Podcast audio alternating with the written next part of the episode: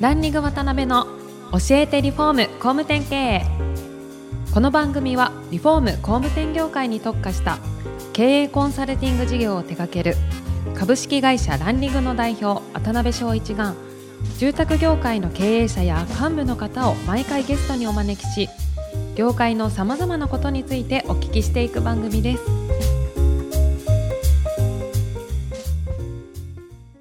皆さんこんにちは。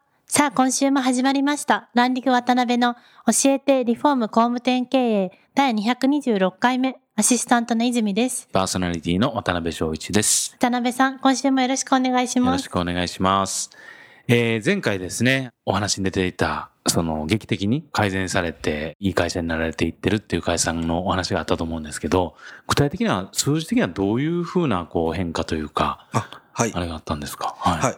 そうですね。えっ、と、そこはですね、2015年ですか、はいに、まあ、当時40年、そのね、親父さんがやってきて、はいで、息子さんがそこでこう、社長交代されましたうん。はい。で、その時からじゃあ2019年の変化でいくと、当時は社員が15名。15名の。はい。はい。まあ、あとパートの女性がね、事務としていた。で、それが今は11名に、はいここは減ってます。入ったんですね。はいうんで、とは言いながらも、じゃあ売り上げはっていうと、当時は4億300万。はだったのが、その19年度、まあ、この間決算締めた時は5億5000万とど。いう形で上がってます。うんうんうんで、やっぱり会社は売上よりも利益なんで、はいじゃあ、粗利はっていうと、粗利もですね、当時は25あーだったんですね。私が一緒にやる前は。はい。で、そこからですね、実際この間直近では33.6っていうことであー、改善してき大幅に、変わってますね。うんはい。なるほど。まあ、事業の中身が、その電気屋さんモデルから、多分リフォームとか、はい売上構成とかも変わってきてるとは思うんですけど、はい具体的にどういう順番で何をその3年の中でやられたんですか、はいそうですね。まず、あの、社長交代するときに、先代の部分でも会社の理念みたいなものはありました。はい。ただやっぱり誰も知らなかった。うーん。うんと、社長室に飾ってあったっていう。なるほど、なるほど。で、結局そこからですね、社長が経営理念をうんまず作るっていうところから始まりまして、うんで、その後に、やっぱりそこだけでは、はい。うんマインドっていうことだけで終わるんで、はい。うん、ダメなんで、やっぱりそこからやっぱり戦略をちゃんと作って、はい。考えてはい。進めないといけないっていうことで、マーケティングをまあ逆に私の方に教えてくれっていうのを来まして、で、そこから戦略作りをして、はい。で、戦略を作ってもうん、実際にこれ回すのは社長とか幹部じゃないですよね。そうですね。実務でいる社員たちが回さなきゃいけない。はいそうなると、やっぱりこの社員たちがきちっとそれを理解して回せるように育成をしなきゃいけない。はい。ということで、やっぱりこう社員の人材育成っていうのを徹底してやってきました。うんうんうんなんで、本当人材育成だけでいくと、はい。年間に、はい。年間回数だけですね、うん年間だけでいくとその会社で40回ぐらいやってああ、ます。すごいですね。で、最初はですね、はいうんと全体の社員に対してやったんですね。要はだからベクトルを合わせるってことです。うんで、ベクトル合わせるためには、だからそもそもじゃあリフォームって何ぞやとか、はいマーケティングって何ぞや、うん営業って何ぞやみたいなことは共通でやります。はいで、やっていく中でやっぱりレベル感っていうのがだんだん出てくるんですね。はい。で、店長クラスがいるんですけど、やっぱり店長によってもやっぱりレベルが出てくる。うんうん。そうすると、一緒にやっても、今度、価値観とか見てるところが今の現状違うんで、はい。ついていけなかったり、うんレベルが低かったりしてしまうんで。で、ここは社長が今度はもう個別でっていうんで、もうマンツーマンで一人ずつっていうのでずっとやり続けてます。うんうんうん。で、その結果やっぱり店長たちも、はいうーんと変わってきて、うんで、当初いた店長たちは全部こう交代して、うん今もう30代はい。半ばぐらいの店長たちに全部若返りして、なるほど。今その子たちがそれよりも年上の人をうん部下に持ちながら、はいうん、進めてるっていうような状態に少しずつ変わってきてます。なるほどね。はい。おそらくですね、この番組聞いていただいている中小の経営者の方も、まあ、経営理念はあるよと。まあ、大事なの分かってるから作りましたよと。だけどやっぱりそこを現場にどう浸透させるかっていうのはすごい悩まれてる企業さんって多いと思うんですけど、具体的に何をどのようにしたら浸透していくもんなんですか？そうですね。浸透という意味では、はいその会社もじゃあ、まあ本当に浸透したかっていうと、うんまだまだだというふうに思ってます。これは社長自身が実感してます。はい。ただ、そうは言いながらも、まずやっぱり、言い続けるっていうのは一つだし、で、ベタですけど、こう、ちゃんと昭和する。はい。会議の前に必ず昭和全員でするとか、まあ、あと個別でお店ごとにやるとか、あと、社長はやっぱり何か理念っていうのは軸ですから、うん。やっぱり何かあった時にはそこに立ち戻る。社長自身はそれを意識して、やっぱり行動をしてます。なるほどだから、幹部とかとうん。会議をしたりなんかすると、ジャッジの起点は経営理念だから、うん。だから俺はこういうジャッジをしたっていうことをなる必ず言うとか、なるほどねっていうような形で常にやっぱりそこを意識を社長自身がまずする。はい。で、それに対して行動する。っうんていうことがまず今やってることですね。なるほどね、えまあ、すべての判断基準になってくるわけですよね、そねれ自体がですね。なるほど、なるほど。まあ、まずはあれですよね、社長がこう本気でその理念をね、ーはい。貫通するんだっていうところの覚悟がそうですね。必要なんでしょうね。うんなるほど。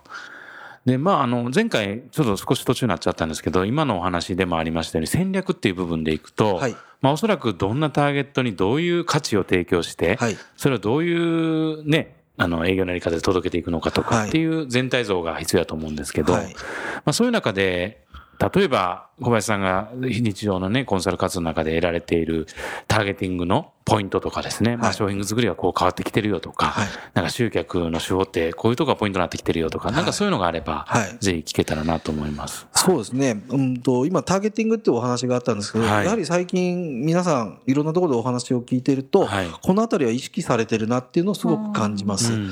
今までは10波人かけらで新はい。聞折り込みでうん。集客をって言ってたんですけど、やっぱりそうなると粗品目当てで来るお客さんがいて、やっぱり自分たちのお客さんにならなかったりとかうん。ってしますんで、やっぱりここの部分は本当にあの、顧客データというものを皆さん分析して、うん。きちっと自分たちが今後もお付き合いしたい人たちをはい。地域別に分けて。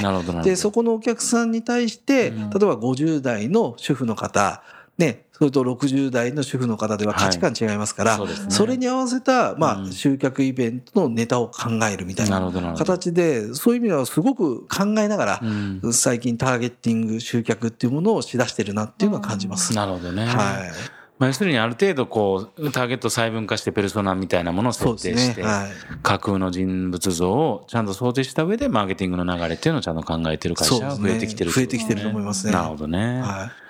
他に何かありますか？その顧客の、まあおそらく初めにおっしゃってた、だいぶね、賢いお客さんが増えてきてるってはいいうお話だと思うんですけど、やっぱそういうところに関してやっぱプロとしてのポジションをどう作っていくかっていうところがポイントなんですかね？そうですね。だから、最近ではやっぱりこう、なんでしょう、お客様に教えるっていう、ん。どちらかというと、だから教室じゃないですけど、はいろんなそのネタを使ってはい。教えていくっていうところ、うん。まあお客様もやっぱりそういう部分って求めてるっていうか、やっぱり自分たちも知りたい、うん。勉強したいっていうところをやっぱりくすぐって、うん。なんとか教室じゃないですけど、うん。教えるっていうことを情報提供。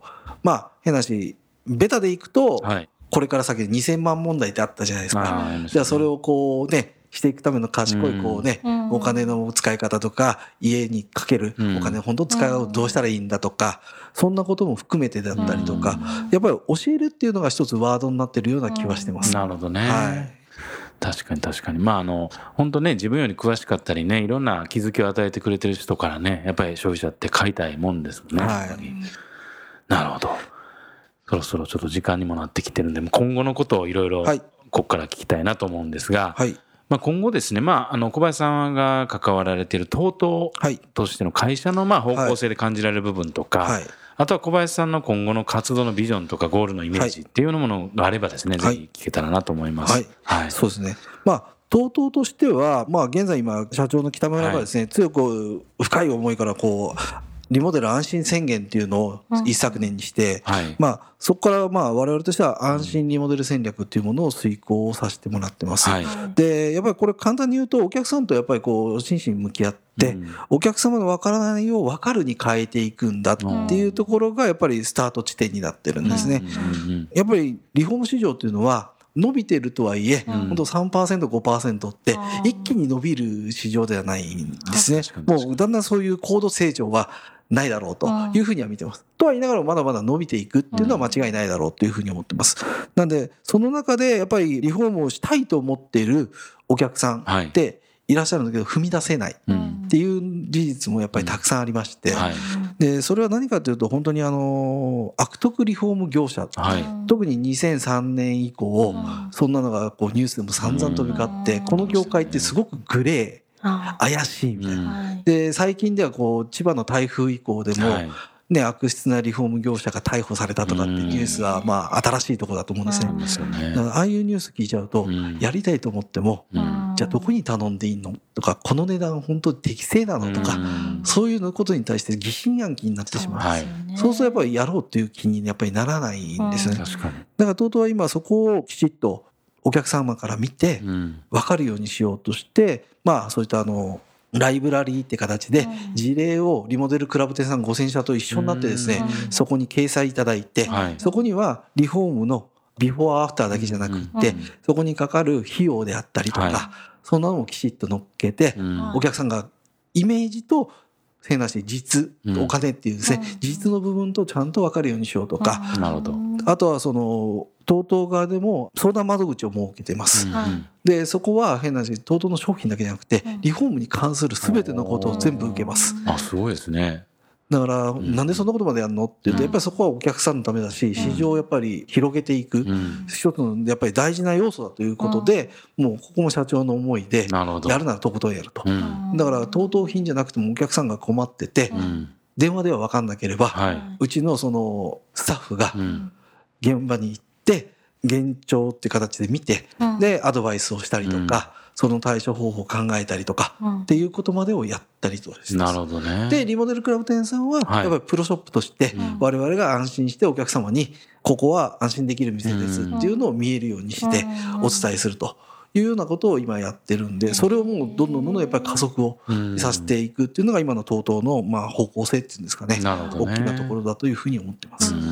うん。で、私自身はっていうと、もともと私も2003年からずっとバカみたいに変わってないんですけど、このリモデル業界をお客様から見てガラス張りにするっていうのが、はい。私自身のビジョンとしてずっとあったんですね。なるほど。先ほどの悪徳の業者に捕まったお客さんの涙ながらの声を直にやっぱり聞いたときに、すごくやっぱり胸痛かったんですよ。うんこれはいかんと。うん。いうんでずっとバカみたいにそこやってったんですけど、うん今 TOTO がその方向に。向かってくれてるんで、うんまあ当時からの自分のなかなか自分では進まなかったところがうん今会社としても行ったんで、ままあこれはここに乗っかっちゃえばいいかなうんというふうには思ってます。なるほどね。で、もう一つやっぱり個人的にはやっぱり中小企業さんのうんやっぱりサポーターとしてお役に立てることははい。していきたいと思ってます。うん。やっぱり安定経営、中小企業は日本の中では約99%って言われてるんで、大手も結局この中小企業さんがいなかったら成り立たないじゃないですか。まあそうですね、確かに。なんでそういう意味ではこの中小企業さんがまうん。あ活性化するうん。安定経営をし続けられるっていうのは私は日本がこうね経済発展していくために絶対俺必要な要素だと思ってますんでだか。らそこのお手伝いを微力ながらし続けられれば私としては嬉しいなと思ってるんでうん。まあそんなところがまあビジョンっていうかですねはい。そんなことを今考えてうん。うん日々やらせてもらってます。なるほどはね。どうですか、愛ちゃん。あの、初めの印象とは全然はい違うでしょ？そうですね。第一印象とだいぶ変わった気がします。どうですか、感想としては。はい。なんかお仕事に対してすごいまっすぐ向き合われていてう、ん素敵だなって率直に思いましたし、なんかいろんな立場の方と関わっていて、それぞれの立場の人の気持ちがわかるっていうところが、なんか強みの一つなのかなっていうのも思いましたし、確かに。なんか教師とかが向いてるんじゃないかなって、途中からこんな先生いたらいいのにとか。いうのも個人的には、ね。はい、思いました。なるほど。うんまあこれからもね、本当5000社以上の会員さんのためにですね、まずはいろいろ活動されていかれると思うんですが、またいろんなところでですね、あの小林さんの元気なお姿をですね、拝見できれば嬉しいなと思います。はい。はい、えーまだまだお話伺いたいのですが、そろそろ時間が来てしまいました。今回で最終回となります。小林様、本日はありがとうございました。はいありがとうございましたあり。がとうございました。今回もランリング渡辺の教えてリフォーム工務店経営をお聞きいただきありがとうございました番組では渡辺や住宅業界の経営者幹部の方へのご質問を募集していますウェブサイトランリグにあるお問い合わせフォームよりお申し込みください。お待ちしています。